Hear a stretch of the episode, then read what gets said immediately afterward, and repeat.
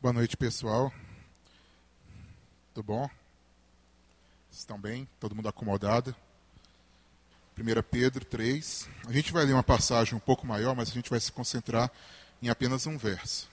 Né? Mas para a gente não ter o texto sem o contexto dele, a gente vai ler um pouquinho mais. Então, 1 Pedro, a partir do verso 8, novamente, a gente leu no começo do culto, eu vou ler mais uma vez aqui para vocês. É, aproveitando enquanto vocês estão abrindo aí a Bíblia, falar um pouquinho sobre o tema do nosso mês. A gente está com um tema que se chama Virtudes Reais no Mundo Virtual. Né? E aí a gente está usando esse tema falando é, de algumas redes sociais. Mas não se preocupe que não é uma palestra sobre como você tem que usar o Orkut, sobre como você tem que usar o Twitter.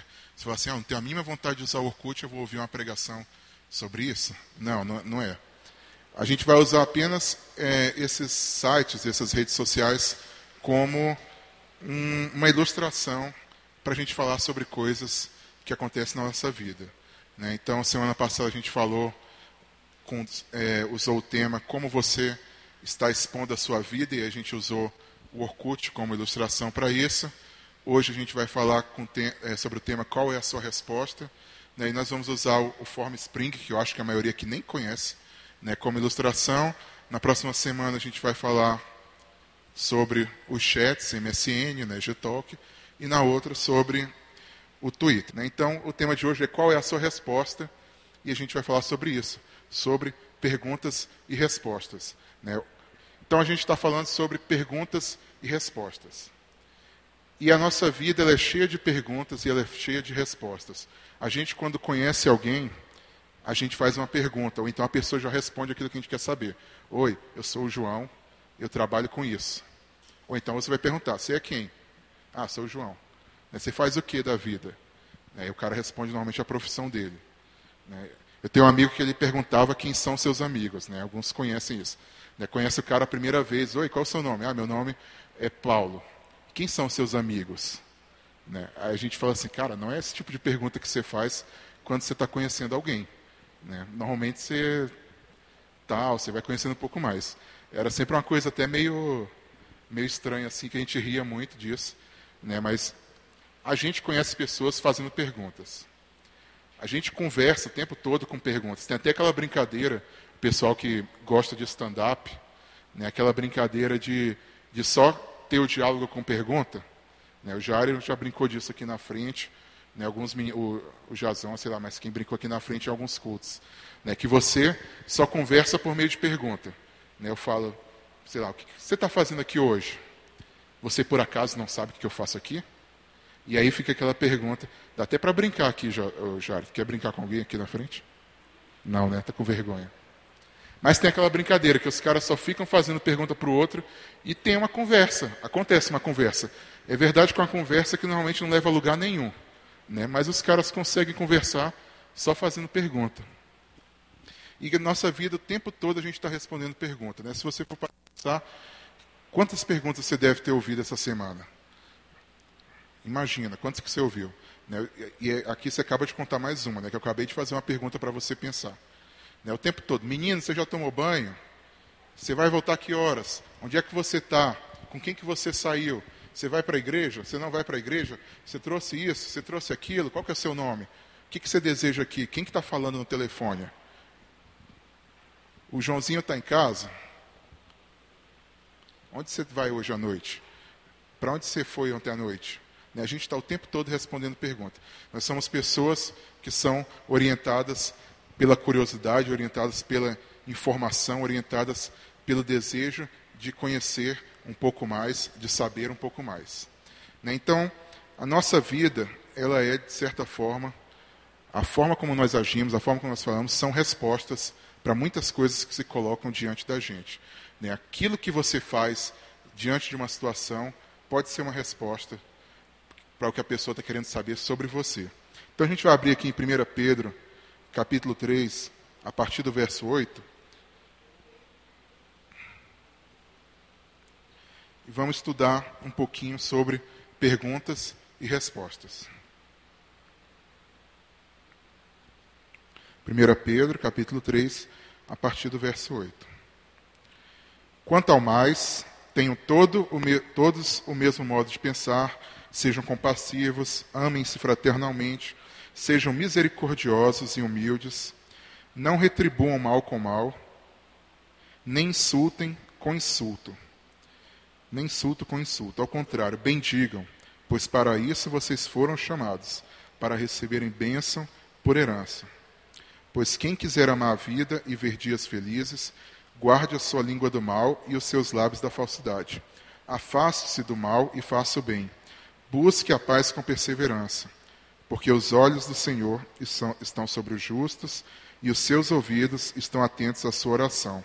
Mas o rosto do Senhor volta-se contra os que praticam o mal. Quem há de maltratá-los se vocês forem zelosos na prática do bem? Todavia, mesmo que venham a sofrer porque praticam a justiça, vocês serão felizes. Não temam aquilo que eles temem, não fiquem amedrontados. Antes, santifiquem Cristo como Senhor em seu coração. Estejam sempre preparados para responder a qualquer pessoa que lhes pedir a razão da esperança que há em vocês. A gente vai se concentrar no versículo 15. Santifiquem Cristo como Senhor em, seus, em seu coração. Estejam sempre preparados para responder a qualquer pessoa que lhes pedir a razão da esperança que há em vocês. 1 Pedro 3,15. Como eu estava falando, a nossa vida ela é uma sucessão de respostas. O tempo todo a gente está dando uma resposta para alguém. O tempo todo as pessoas estão de olho na nossa reação aquilo que elas fazem conosco, aquilo que elas dizem para a gente, as atitudes dela, ao rosto delas, a qualquer tipo de coisa. É aquela ideia, o, o chefe que paga um salário para você, um chefe que te dá uma bronca, o chefe que te manda um monte de trabalho, ele está de olho na sua reação. E dependendo da sua reação, ele vai ter um entendimento de quem é você. A menina ou o menino que te convida para ir naquela festinha ou naquele churrasco, aquele churrasco sem carne, né? Ela está esperando uma resposta para você. Eu vou, eu não vou. E aí ela ainda vai assim, justifique. Né? Por que, que você não vai? Eles estão esperando a sua resposta. O cara que te xinga no trânsito, ele está esperando a sua resposta. Né? E às vezes você responde sem nenhuma palavra. Você responde só com um gesto.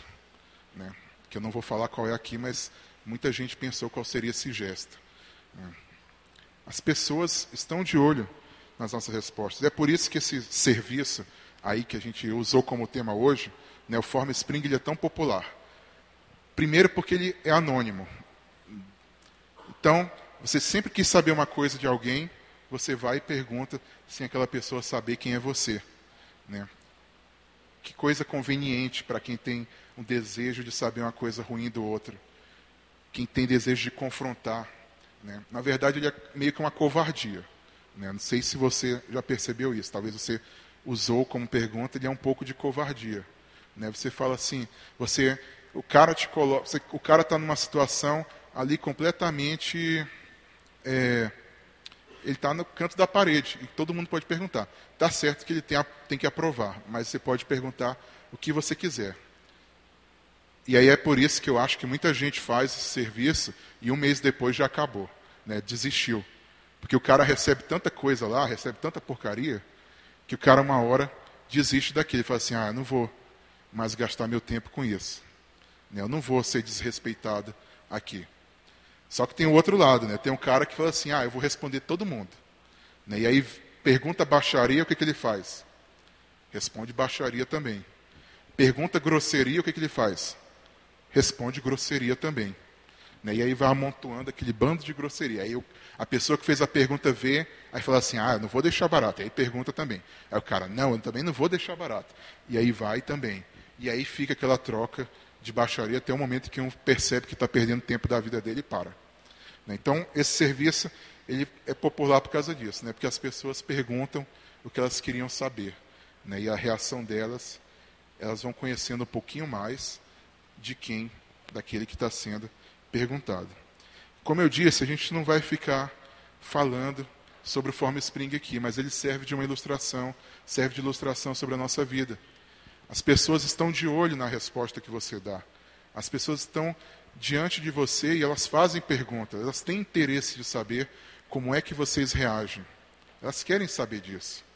E aí a gente vê esse trecho de 1 Pedro 3,15, como eu disse no começo, um contexto de perseguição.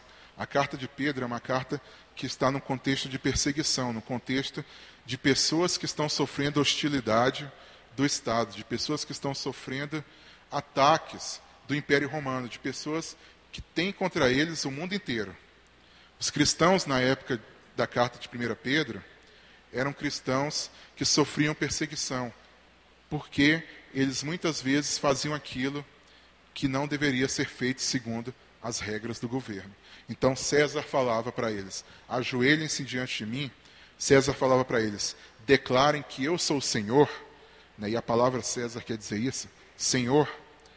E aqueles cristãos falavam o seguinte: olha, eu não vou declarar que César é o Senhor. Jesus é o Senhor. Eu não vou, de, eu não vou me ajoelhar diante de César. É, um monte de gente pensou num trocadilho aí, né, quando eu falei isso. Né? Balançou a cabeça. Quem não entendeu, que bom que você não entendeu, né? Aí todo mundo falando, de César, de César. Mas os que, os que os cristãos faziam era isso. Eu não vou me ajoelhar diante desse falso Deus. Normalmente as pessoas daquela cultura, quando César dizia o seguinte, eu sou Deus, eu sou o Senhor, aquelas pessoas falavam o seguinte, ah, eu já acredito em um monte de Deus mesmo, eu já tenho um monte de Senhor mesmo, eu já me ajoelho diante de um monte de ídolos mesmo, o que, que é mais um? O que, que é ter mais um para eu me ajoelhar? E aí elas se acomodavam facilmente no, no, no, panteão de deuses que elas criaram, naquele tipo de, de culto que elas criaram. Mas aí os cristãos e os judeus também, né, eles viam aquele cara dizendo o seguinte: Olha, eu sou Deus, né, eu sou divino, eu sou é, o Senhor de vocês, ajoelhem-se diante de mim. E eles falavam assim: Ó, eu não me ajoelho diante de você, não. E aí a população odiava os cristãos por causa disso, odiava os judeus por causa disso. E eles eram conhecidos como, como ateus. Né? Os cristãos eram chamados de ateus no primeiro século, porque eles não aceitavam os deuses da população. Porque os deuses a quem eles adoravam, eles não conseguiam ver, não tinha uma estátua desse Deus. O cara falava assim, o cristão falava assim, ah, então você não acredita em Deus? O cara, acredito. E cadê ele? Não, não tem estátua dele. Ué, como é que você fala com ele? Ah, eu olho para o céu e oro para ele. Eles falam assim, isso aí não é. Isso aí não é adoração, não.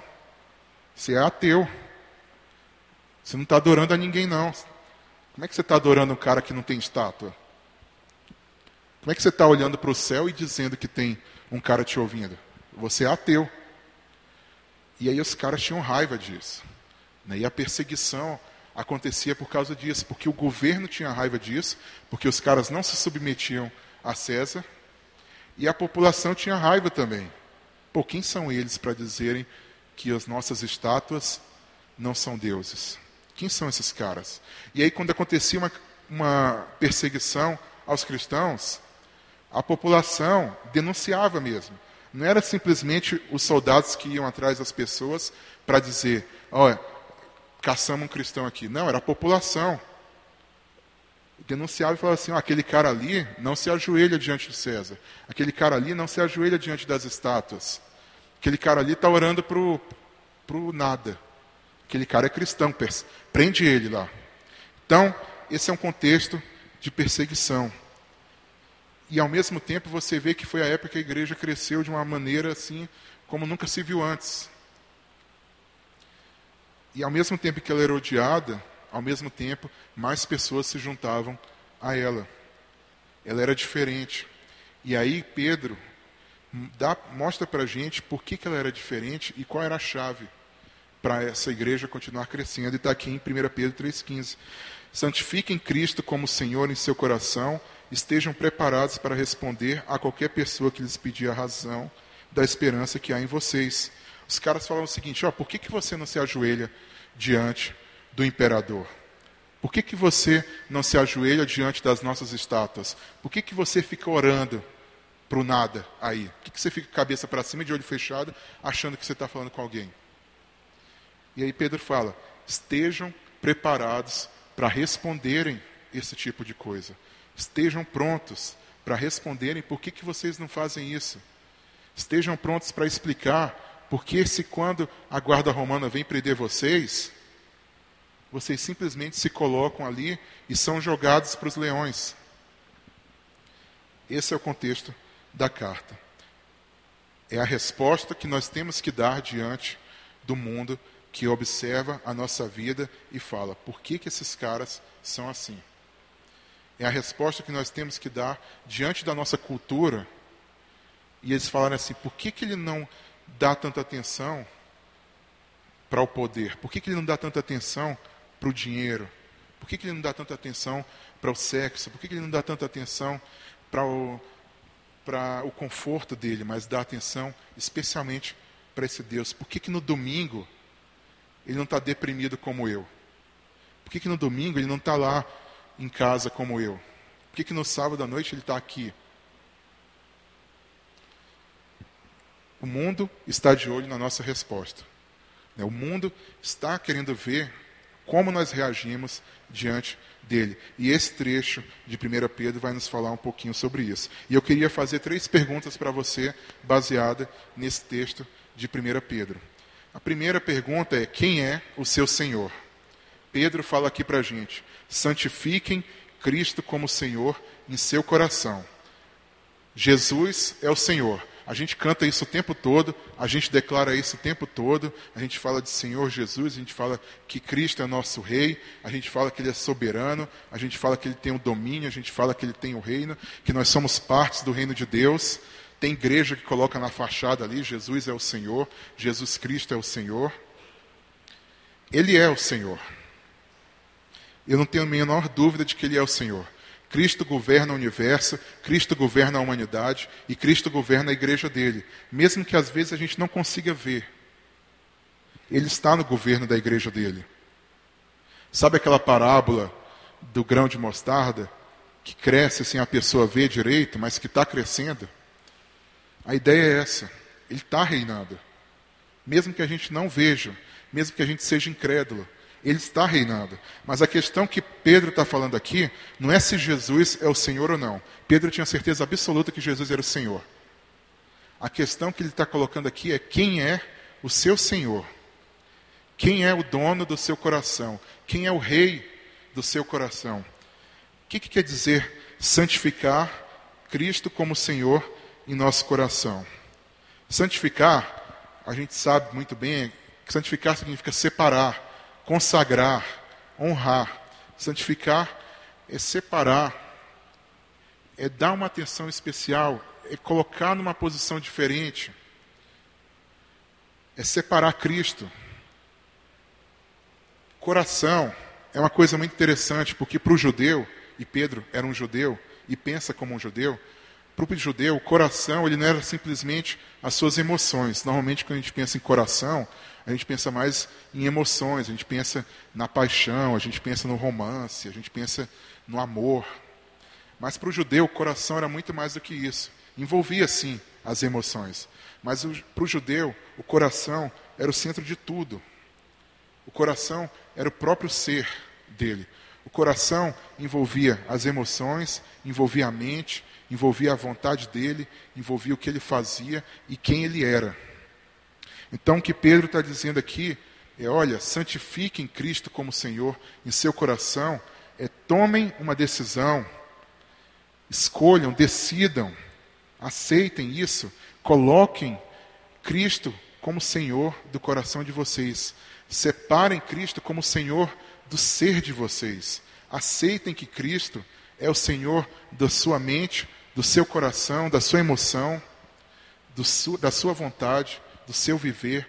Cristo é o Senhor da sua própria identidade. Cristo é o Senhor de todo o seu ser. Esses dias eu estava lendo um texto de um pastor em que ele falava sobre compromisso. E ele falava como a palavra compromisso, no meio onde ele estava, e eu acho que no meio da gente também um pouco, como essa palavra perdeu a força. Então ele falava o seguinte: eu digo para o cara assim, olha, você tem um compromisso com o Senhor.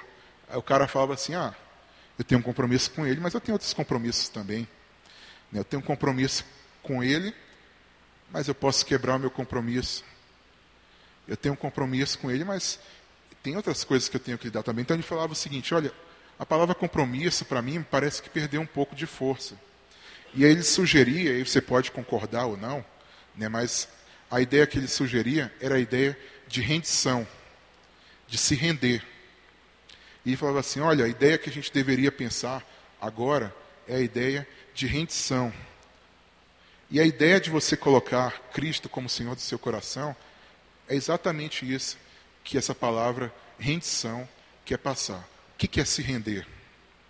Se render é você reconhecer que alguém conquistou você, que alguém é o Senhor da sua vida, que tudo aquilo que é seu agora é dele. Já viu quando acontece, por exemplo, um reino está em guerra contra outro reino? E aí, em algum momento, o rei derrotado fala assim: Eu me rendo. A partir de agora, eu perdi a batalha. A partir de agora, aquilo que é meu se torna deste rei. Uma rendição é isso. Então, quando o bandido se rende, ele fala: Eu me rendo. Aí joga a arma para o cara pegar. A ideia de você colocar Cristo, de você santificar a Cristo como Senhor do seu coração, é a ideia de rendição.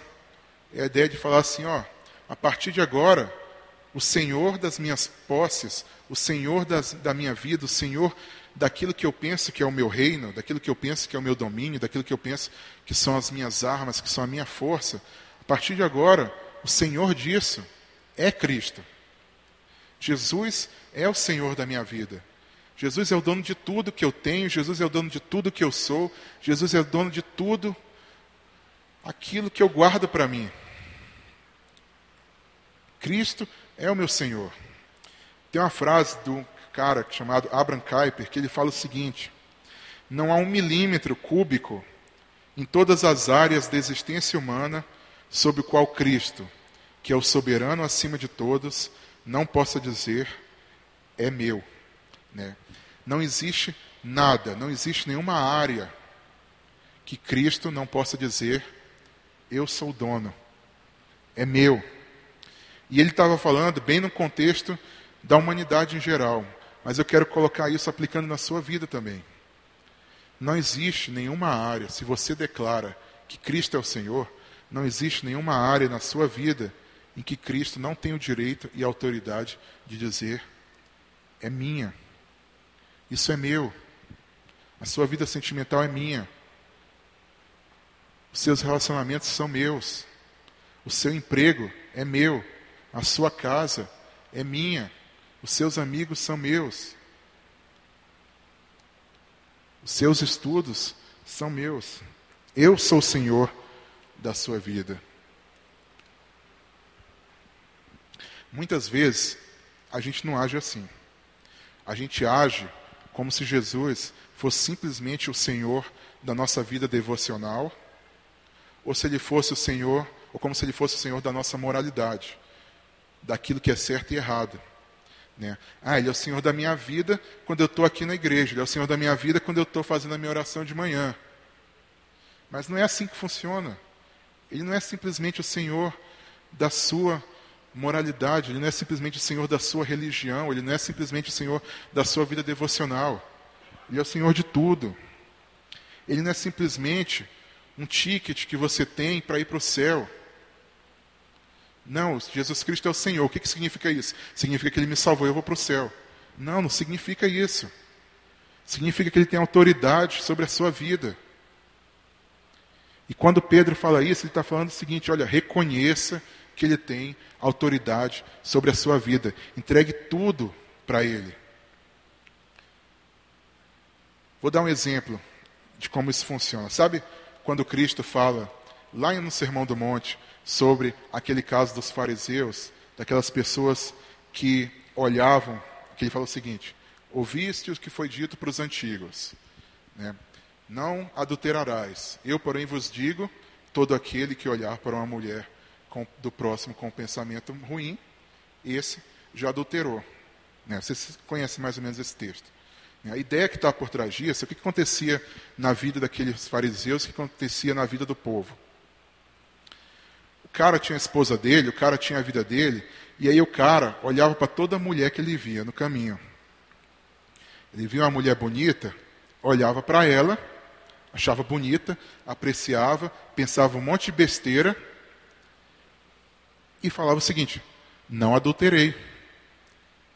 Não fui para a cama com ela, não traí minha esposa com ela, não me peguei com ela, não fiz nada com ela, não adulterei. Estou tranquilo. Ou então aquele caso que ele fala, não matarás. Ele fala assim: olha, todo mundo que tem raiva do seu irmão, esse cara já está assassinando o seu irmão. O que, que o fariseu fazia? Eu tenho ódio desse cara, mas eu nunca matei ele. Então, estou tranquilo. Estou tranquilo. O que Cristo está falando aqui é o seguinte: olha, eu não sou o Senhor de cumprimento de regras.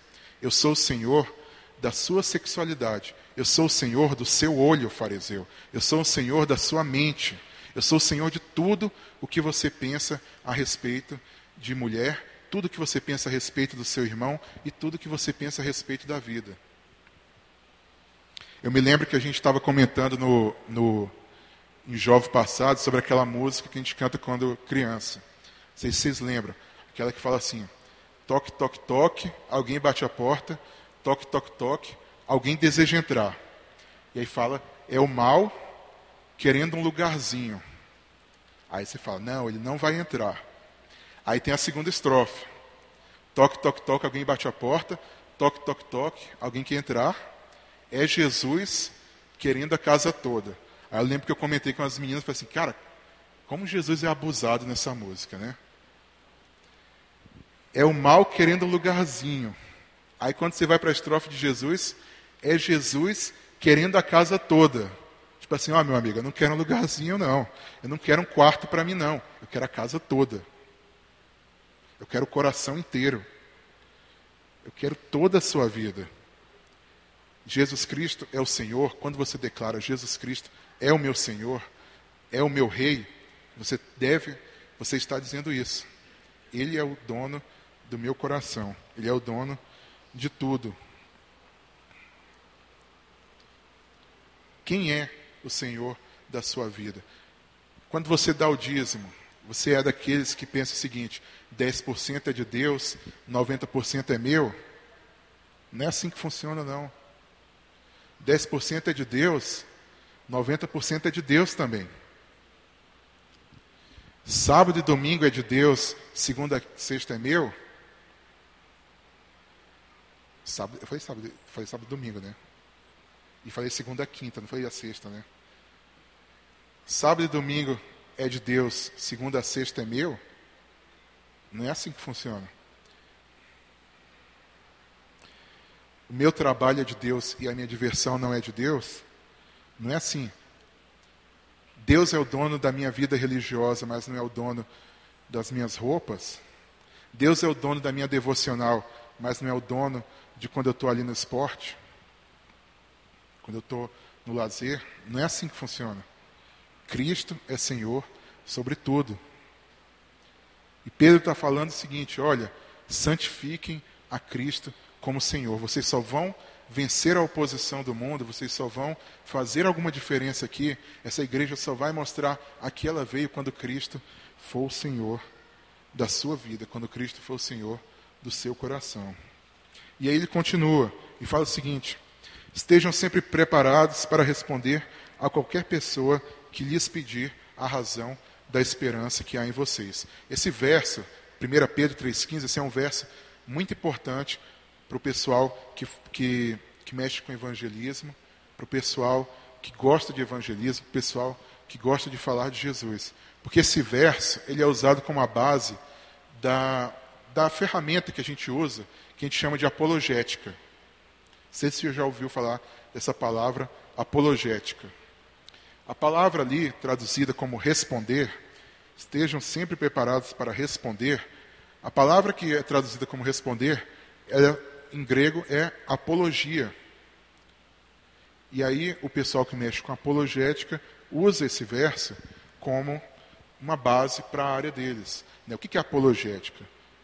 Apologética é defesa da fé, que a gente chama. Mas ela não é só defesa. Né? A gente vai falar um pouquinho mais sobre isso. Apologética é responder os questionamentos que se levantam contra a fé. Sabe aquelas perguntas que você já ouviu algumas vezes? Quem é Deus? Quem fez Deus? Quem é Jesus? Jesus ressuscitou? Jesus era o Messias? A Bíblia é a palavra de Deus? Deus criou o mundo? O cristianismo é bom para a humanidade? Por que Deus é bom e existe o mal? O que, que você acha da exclusividade do cristianismo? O que, que você acha dessa ideia de Jesus é o Senhor, Jesus é o único caminho? Isso não é arrogância? Como é que você responde isso? O que, que você acha da teologia da prosperidade? O que, que você acha do hinduísmo? Como você responde a uma objeção do budismo? Como você lida com o espiritismo? O que, que você acha daqueles pastores conservadores que acreditam que a Terra foi criada há seis mil anos? Qual é a sua resposta para isso? Teve um dilúvio? Não teve? Teve evolução? Deus criou o mundo? Apologética é isso. Apologética é a área que se preocupa em responder esse tipo de coisa. E aí o que Pedro está falando aqui, estejam sempre prontos, estejam sempre preparados para responder a qualquer pessoa que pedir a razão da sua fé.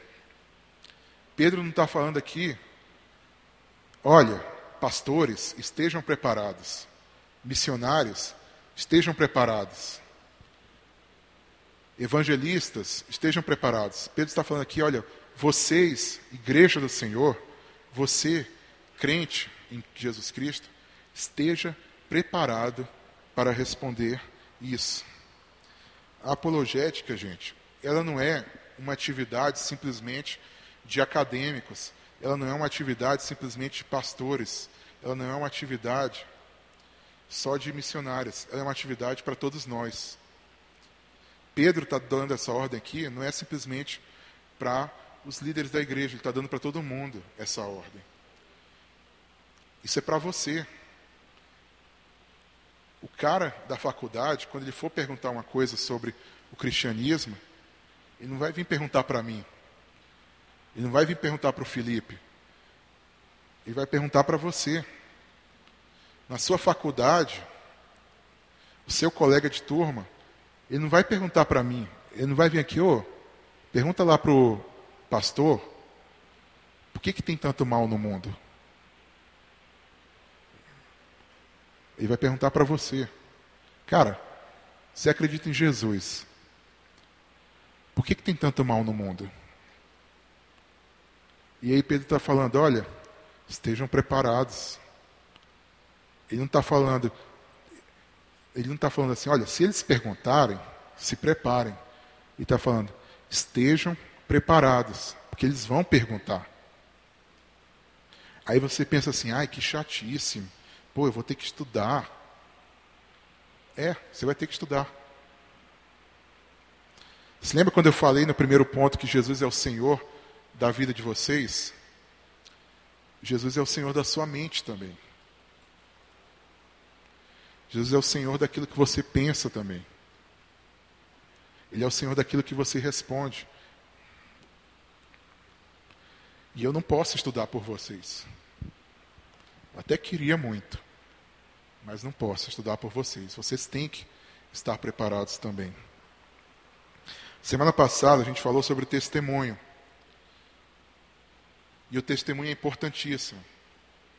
Você não pode evangelizar alguém, você não pode fazer a diferença no mundo sem um bom testemunho. Mas o testemunho, ele vem acompanhado de palavras, ele vem acompanhado de proclamação. Tem uma frase que é muito famosa, que é aquela que eu acho que a maioria de vocês já ouviram. Pregue o evangelho, se possível, com palavras. E o Felipe gosta pra caramba dessa frase, né? Eu falei para ele que eu não gosto dessa frase. Aí ele fala que eu sou muito chato. Né? Mas eu sou chato mesmo. Mas pregue o evangelho, se possível, com palavras. Tem um cara que fala o seguinte: ó, para mim, pregue o evangelho, se possível, com palavras é a mesma coisa de falar o seguinte: me dá o seu número Se possível, você me dá os números também. Me dá o número do seu telefone. Se precisar, você coloca os números para mim. Não tem como. Você precisa ter uma proclamação, você precisa ter uma explicação. O cara vai ver você viver aquilo, ele vai perguntar: por que, que você vive assim? Você tem que falar. Aí você fala: pô, mas eu não estou pronto. Não, não se preocupe, você já tem capacidade para isso. O Espírito Santo te capacita para isso. Você realmente não está pronto, mas o Espírito Santo está pronto para te ajudar. Fala sobre como Cristo é importante para você. Fala sobre como a sua vida era, como você enxerga o mundo agora. Você tem o que falar. Mas eu não estou dizendo para você ficar só nisso. Você tem que estar pronto realmente para combater aquilo. Você tem que estar pronto para confrontar aquilo. O mundo espera ouvir de você por que, que você faz isso. Eles esperam a pregação do Evangelho não simplesmente por ações, mas por palavras. Quando a pessoa pede seu telefone, você não faz assim, pega o telefone e mostra para ela. Você fala o quê? Ah, 998, tá, tá, tá, tá. Você tem telefone? Tenho. Aí você mostra assim. Você não faz isso. Você dá o seu número. A ideia é essa. Pô, você tem uma vida tão diferente. Tenho mesmo. Aí você sai. Não é assim, gente. Você tem que explicar. Você tem que falar. E eu não vou estar lá para falar para você. Felipe não vai estar lá. Pastor Gilberto não vai estar lá. Vai... É você que vai ter que falar. Então, eu sei que isso é um desafio que algumas pessoas não gostam. Mas estude. Se prepara. Usa a sua cabeça. E eu vou falar uma coisa que eu nunca falei aqui na frente, mas estuda teologia mesmo. Ah, é porque você fala isso porque você gosta de teologia. Gosto mesmo. Mas eu acho que todo mundo tem que gostar. Ah, você está querendo impor seu gosto. Não. Estou querendo que a nossa mente seja cada vez mais cheia da palavra de Deus. É isso que eu estou falando. E aí eu, eu tenho um vídeo que a gente vai botar agora, que é um pouquinho sobre isso. Está pronto, Gabriel? Que é sobre o estudo da teologia. Espera só o, o, o Andrei lá na frente. E lá atrás, na verdade. É sobre o estudo das verdades da palavra de Deus. Né? Porque às vezes a gente fala assim, não, mas aí eu vou ficar, pô, como é que eu faço isso com Deus? Deus não é para isso. Não, mas pensa um pouco sobre esse vídeo.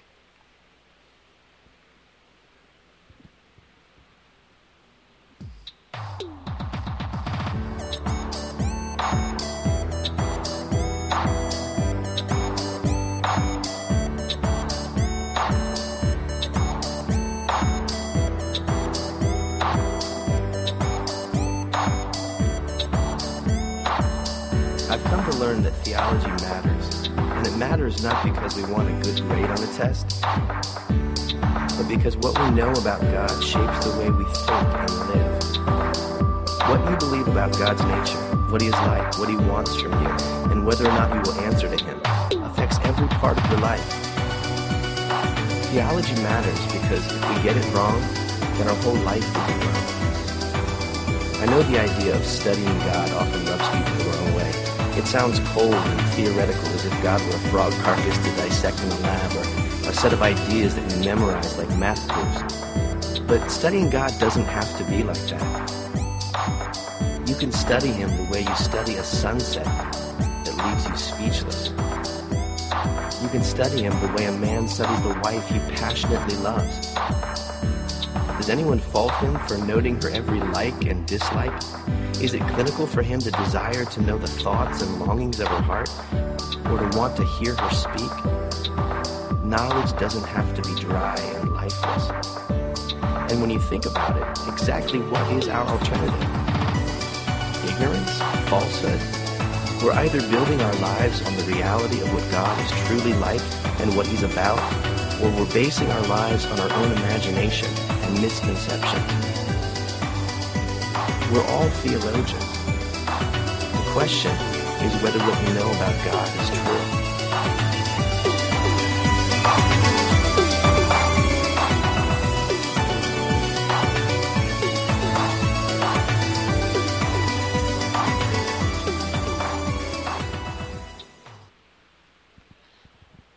Esse vídeo para mim é um dos vídeos mais legais sobre esse assunto. A ideia de você estudar sobre Deus não é a ideia de você tratar Deus como um assunto acadêmico, de você tratar Deus como é, um objeto de estudo, como um, sei lá, como um experimento que você fica repetindo e repetindo e anotando, e aí quando dá o horário do trabalho, acabou o horário de você fazer isso, você vai para casa e esse experimento não tem nada a ver com você.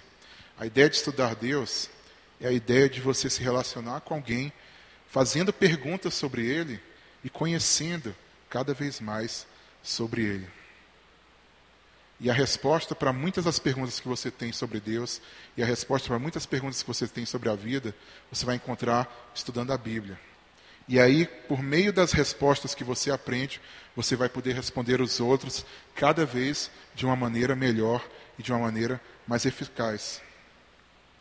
As pessoas muitas vezes são humilhadas quando elas estão sendo questionadas sobre Deus, porque o cara pergunta para ela quem é Deus, quem é Jesus.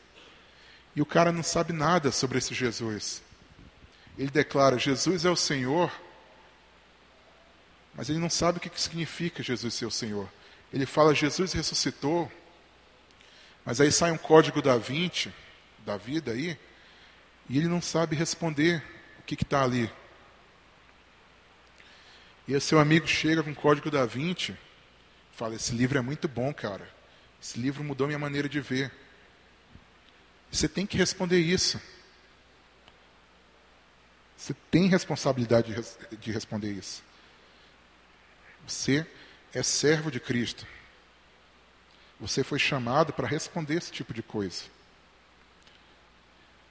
Estava lendo um livro um dia desses e a autora ela fala que os missionários, muitas vezes, são as pessoas que estão sentadas aqui e não os que estão aqui na frente. Porque quem sai do mundo, quem sai pelo mundo, são os membros da igreja, não são os pastores. Os pastores eles estão aqui dentro preparando vocês para sair pelo mundo. Quem vai estar lá no seu emprego, quem vai estar lá no Sigma, no Alub, no Mackenzie, respondendo as perguntas é você. Quem vai estar no ministério, quem vai estar no tribunal, quem vai estar no órgão público, respondendo as questões, é você. Você que é o missionário lá. E não tem nada que a gente possa fazer para impedir isso. E nem vamos impedir isso. Não tem nada que eu possa fazer para assumir a sua responsabilidade. No seu emprego, você é o missionário. Você é o apologeta, o apologista. Você é o pregador lá. Você que vai ter que responder. Eu sei que você tem experiência de responder isso. Eu sei que cada vez que sai um escândalo de pastor evangélico, a primeira pessoa para quem eles olham é você. E aí, cara, o que, que você acha disso? Isso é uma pergunta. E eles estão esperando a sua resposta. E você só vai ter resposta quando você estudar cada dia mais. E entender cada dia mais o Deus a quem você serve. Terminando. Estejam sempre prontos a responder a qualquer um que perguntar a razão da sua esperança. Qual é a minha esperança? Talvez eu tenha falado tudo isso aqui, e aí você falou o seguinte: não, ninguém nunca perguntou para mim. Ninguém nunca falou assim: por que, que você vive desse jeito? Ninguém perguntou: por que, que você adora esse Jesus? Tem muitos motivos para a pessoa nunca ter perguntado para você. Pode ser que ela tenha medo da resposta mesmo, porque aí ela vai ter que tomar uma decisão. Pode ser que ela te ache realmente uma pessoa inferior, que não vale nem perder tempo perguntando, porque você é um fanático. Pode ser porque ela não tem argumentos suficientes e ela sabe que você vai ganhar na discussão. Muitos motivos podem levar uma pessoa nunca perguntar para você qual é a razão da sua esperança. Mas tem um motivo, e aí você tem que se sondar para ver se é esse motivo mesmo tem um motivo que a gente tem que evitar que aconteça. Um dos motivos para as pessoas nunca perguntarem qual a razão da sua esperança é que ela não vê nada de diferente na sua esperança. As mesmas coisas que ela espera da vida são as coisas que você espera. O contexto aqui da carta de Pedro, vamos lembrar, é aquele de pessoas que não se ajoelhavam diante do imperador romano, de pessoas que não seguiam o Império Romano. E aí, diante dessa reação delas, as pessoas perguntavam: por que, que você é assim? Por que, que você não se ajoelha diante de César? Por que, que você não se considera membro do Império Romano? Por que, que você não ajoelha diante da estátua do rei? Por que, que você não fala César é o Senhor? E por que, que você não se importa com as consequências disso? Qual é a esperança que você tem a respeito da vida? Eles perguntavam isso porque eles tinham uma esperança diferente. E muitas vezes eles podem não estar perguntando isso para a gente, porque eles olham para a nossa vida e falam assim: esse cara é igualzinho a mim, pensa igual a mim, tudo dele é igual a mim. A esperança dele é a mesma esperança que eu tenho. O grande problema que a gente tem hoje na igreja é que a gente tenta ser normal. A gente tenta se encaixar na sociedade. Sabe aquela ideia que a gente fala, e às vezes a gente fala muitas vezes aqui na frente, e em parte ela não está errada, de falar assim, não, a gente não é tão diferente de você. É porque a gente tem Jesus. Em parte está certo isso. Em algumas coisas a gente realmente não é diferente. A gente fala a mesma língua que eles, a gente assiste a mesma programação da TV que eles,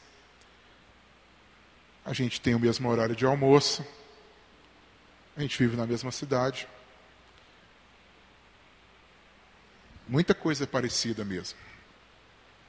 Mas o problema é quando esse desejo de se tornar tão parecido acaba desvirtuando aquela que é a nossa esperança. Um pastor chamado Trevin Walks, ele fala isso sobre os cristãos americanos, mas que dá igualzinho com a gente. Ele fala o seguinte: nós temos uma fascinação em se encaixar. Digo, ser algo parecido com eles. Acredito que os evangélicos pensam que para fazer a diferença precisamos nos encaixar, nos adaptar. Somos obcecados com fazer parte, fazer parte de alguma coisa. Parecer legal, ser legal, fazer as coisas legais. Tem coisas que a gente faz que vai ser parecido? Tem, tem coisas que vai ser parecido. Mas nosso objetivo não é ser totalmente parecido ao ponto da gente perder a nossa esperança, ao ponto da gente esquecer que nós não somos daqui, que a nossa cultura não é essa, que o nosso Senhor não é esse. Talvez você pense assim, não tem nada a ver o tempo de Pedro com o tempo de hoje. Eles tinham um imperador que se dizia Deus. Hoje a gente não tem isso. Mas nós temos isso. Nós temos deuses que se levantam. Nós temos senhores que se levantam, ídolos que se levantam, césares que se levantam. Nós temos ídolos que, nós, que, se, que aparecem na nossa vida e que muitas vezes nós nos ajoelhamos a eles e falamos assim: vocês são a razão da nossa existência. Pode ser muita coisa, pode ser coisa boa mesmo. Pode ser coisa ruim, mas pode ser coisa boa. Você pode amar uma coisa ao ponto dessa coisa ser seu Deus. Você pode amar o poder você pode amar o dinheiro a ponto dele ser o seu Deus. Você pode amar a sua família a ponto dela ser a sua divindade, o seu ídolo, o seu César. Você pode amar o lazer, a diversão, a ponto de ser muito mais importante do que tudo mais que existe. A ponto de ser mais importante do que o próprio Deus, do que a sua família, do que o seu emprego. A diversão, gente, é um dos maiores ídolos, é um dos maiores Césares que se levantam hoje. Já viu? Quando começa a sexta-feira, a maneira como as pessoas se alegram, parece que as pessoas reencontram um sentido para a vida delas, delas.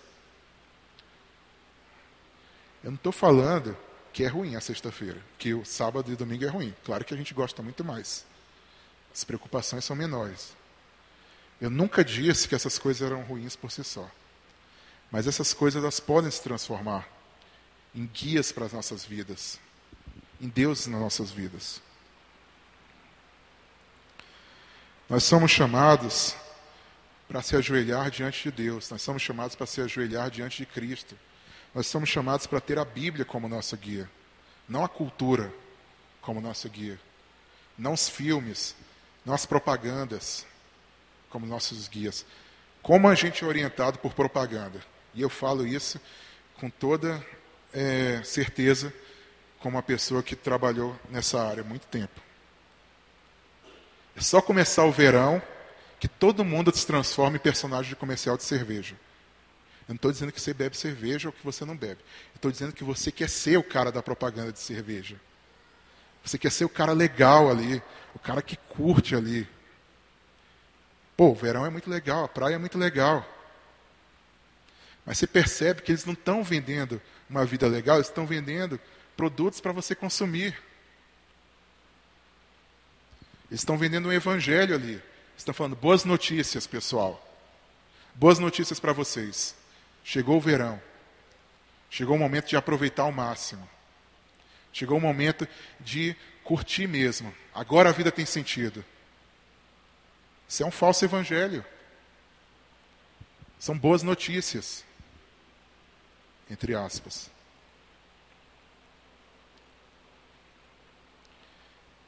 Nossa vida, gente, é muito mais do que isso. A nossa esperança é muito maior do que isso. E muitas vezes as pessoas não perguntam qual é a nossa esperança porque elas falam o seguinte: a esperança desse cara é a mesma minha. Os desejos desse cara são os mesmos meus. Os desejos dessa menina são os mesmos desejos que eu. O desejo de seguir aquele sonho que a gente chama no, no Em Casa, a gente chama de o, o sonho sul-americano. Né? Porque é um sonho americano, mas um pouquinho mais pobre, adaptado para Brasília. Aquela coisa que é ensinada. Desemprego hoje é considerado a maior desgraça que poderia acontecer na vida de um ser humano, principalmente aqui em Brasília. Cara passa um mês desempregado, coitado, está no inferno. Você já pensou sobre isso? Você já pensou que 99% das pessoas que existem e existiram não tinham estabilidade? Eu não estou dizendo para você abandonar os concursos públicos. Eu estou dizendo para você não fazer da estabilidade o seu conforto. Isso é um falso evangelho. Boas notícias, agora você é estável. Más notícias, você foi demitido, você está no inferno. Boas notícias, você cumpriu o plano de carreira. Você casou antes dos 25, você tem dois filhos lindos. Cuidado, gente. Isso é cultura, isso não é o evangelho. Novamente, não estou dizendo para você ser um cara irresponsável. Eu estou dizendo que muitas das coisas que nós consideramos como certas não são o evangelho. Muitas coisas que nós consideramos como esperança não são esperança. Esses dias eu vi um cara criticando o apóstolo Paulo, naquele momento que Paulo fala que, olha, se for possível, não se case. E o cara falando o seguinte: não concordamos com isso. Na igreja, o cara está falando, está falando fora da igreja não. Não concordamos com isso. Nós, como igreja, temos que defender a família. A família é uma coisa boa, é uma coisa maravilhosa. Mas você vê o que, o cara está fazendo? A família se tornou tão importante para ele que todo tipo de orientação diferente para pessoas que têm um chamado diferente, para ele está errada. A gente ouve casos de pessoas que são divorciadas, de mulheres que são divorciadas, que são maltratadas na igreja. De a mulher se sentar na cadeira e as pessoas olharem e se retirarem da cadeira. Eu não estou apoiando o divórcio aqui, não estou fazendo apologia do divórcio. Mas eu estou falando o seguinte: ela não está no inferno, gente. Ela é sua irmã ainda. Só porque ela não cumpriu aquele plano de carreira, ela tem que ser desprezada. Só porque o cara não se casou, o cara tem que ser colocado de lado? Muitas vezes nós estamos engolindo o que a cultura coloca para a gente e achando que isso aqui, isso é o Evangelho, ou achando que isso não tem nada a ver com Jesus Cristo. Tudo tem a ver com Jesus Cristo. Ele é o Senhor da nossa vida. Ele é a nossa esperança. Ele é aquele que, diante de quem nós nos ajoelhamos, e quando as pessoas colocam o lazer diante da gente, quando as pessoas colocam o romance diante da gente, como tem gente que só consegue se realizar se tiver um envolvimento romântico? Cara, se romance, se casamento fosse a coisa mais importante do mundo e fosse uma, desgra e fosse uma desgraça você não ser casado, coitado de Jesus. Ia ser o cara mais infeliz do mundo. Não estou dizendo para você ser um cara solteiro sem ser ter chamado para isso. Mas estou dizendo para você não para você, para você não desprezar aqueles que têm essa vida. Qual é a sua esperança? Quem é o seu Senhor? Qual é a sua resposta? Quando colocam diante de você um ídolo, quando colocam diante de você um sentido na vida que não é Jesus Cristo, como você reage a ele? Qual é a nossa esperança, gente? Quanto que você pensa no céu? Eu aprendi uma vez com um escritor que uma forma da gente diagnosticar a maneira como nós nos relacionamos com Deus é o quanto nós pensamos no céu, o quanto nós valorizamos o céu e o quanto nós desejamos o céu. O que acontecia com aqueles cristãos é que eles desejavam o céu de uma maneira tão grande, eles desejavam o encontro com Cristo de uma maneira tão grande, que tudo aquilo que acontecia ao redor deles não era tão importante quanto a presença do Senhor da vida deles. E a gente hoje? Quem é o nosso Senhor? Vamos orar? Baixa sua cabeça. E coloca diante de Deus, talvez alguma área da sua vida que você não entregou ao Senhor, que você não rendeu ao Senhor. Talvez tenha algum algum aspecto na sua vida que não está debaixo do senhorio de Cristo, que você não entregou para Cristo, que você não tem Ele como Rei. Não sei qual é, talvez seja os relacionamentos, talvez seja o seu emprego, talvez seja o seu lazer, talvez a sua carreira, talvez as suas amizades, o seu tempo o seu dinheiro, a sua mania de querer controlar tudo, de querer mandar, de querer dominar, as suas emoções. Cristo é o Senhor das suas emoções. Quando você está com raiva de alguma coisa, você pensa em Jesus, na mansidão dele, na humildade dele. Quando você está triste, você pensa na alegria que Cristo representa na sua vida.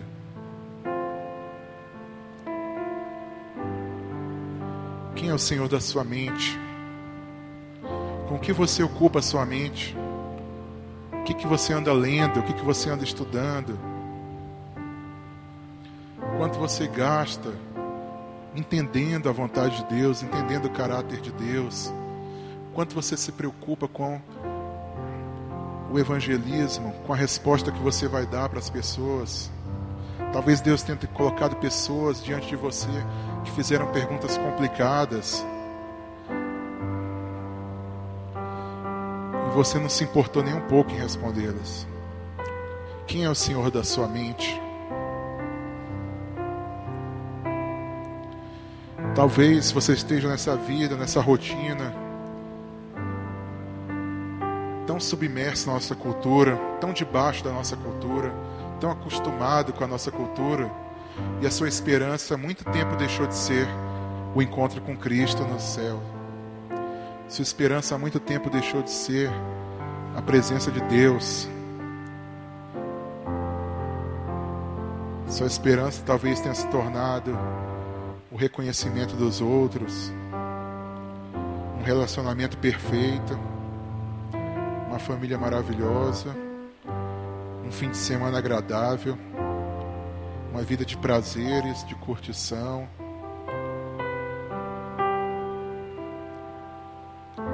Talvez alguma coisa que seja boa, alguma coisa que Deus te deu, tenha se tornado o seu Deus. Quem é que se tornou o seu Deus? Seu namorado, a sua namorada? Os seus sonhos? Os seus estudos? O seu trabalho? Talvez para você o inferno não seja a separação de Deus. Talvez para você o inferno seja ser solteiro, seja ser desempregado seja não alcançar o sucesso da forma como o mundo enxerga, seja não ter dias livres. Qual é o seu inferno? O que, que você mais teme? Estar separado de Deus eternamente? Ou estar separado de algo que Deus te deu? Pai, coloco diante de Ti, Senhor, nosso coração, Pai porque eu sei que o nosso coração, Senhor, é enganoso, o nosso coração é pecaminoso, Pai. O nosso coração muitas vezes não se submete, Senhor, a Ti, Pai. E eu sei, Pai, que muitas áreas das nossas vidas, muitas vezes, não queremos entregar para Ti, Senhor. Não queremos deixar nos, aos Teus cuidados, Pai. E eu sei que quanto isso é difícil, Senhor, muitas vezes abrirmos mão, Senhor, daquilo que é tão importante para nós, Pai. Quantas vezes é tão difícil, Senhor, colocar diante de Ti coisas que são até boas, Senhor, mas que tomaram um espaço muito grande em nós. Mas eu te peço, Pai, que Teu Espírito esteja nos mostrando, Senhor, aquilo que se tornou um ídolo, aquilo que se tornou um César, aquilo que se tornou um Deus, Pai, na nossa vida, Deus. Que essas coisas boas que o Senhor nos dá, Pai, sejam motivos de gratidão a Ti, Senhor. Mas não sejam motivos, Pai, de adoração. Que a Tua palavra, Senhor, seja o nosso guia e não a cultura. Que os Teus mandamentos, Senhor, sejam a nossa orientação, Pai, e não o plano que a sociedade coloca. Que nós aprendamos, Senhor, a abraçar, Senhor, a acolher, Pai, aqueles que a cultura rejeita, Pai. Que nós aprendamos, Senhor, a aceitar, Senhor, a reconhecer, Pai, aqueles que a cultura rejeita, Pai. Porque teu filho, Pai, foi rejeitado pela cultura dele. O teu filho, Senhor, foi desprezado pela cultura dele. O teu filho, Pai, aos olhos do mundo, Senhor, não viveu uma vida de sucesso. Aos olhos do mundo, ele era um subversivo, Pai. Mas aos teus olhos, o teu filho é vitorioso, Pai. Aos teus olhos, Cristo é o vencedor. Aos teus olhos, Cristo é o Senhor. E Ele é o Senhor, Pai. Dá-nos, Pai, corações submissos ao teu filho. Dá-nos corações, Pai, que são súditos do Rei Jesus que são servos do reino de Deus, Pai. Ó Deus, muda a nossa vida, Senhor. Transforma o nosso viver, Pai. Nome de Jesus que eu peço, Senhor. Em nome de Jesus que eu peço. Com toda a confiança no Teu Espírito, Senhor. Amém.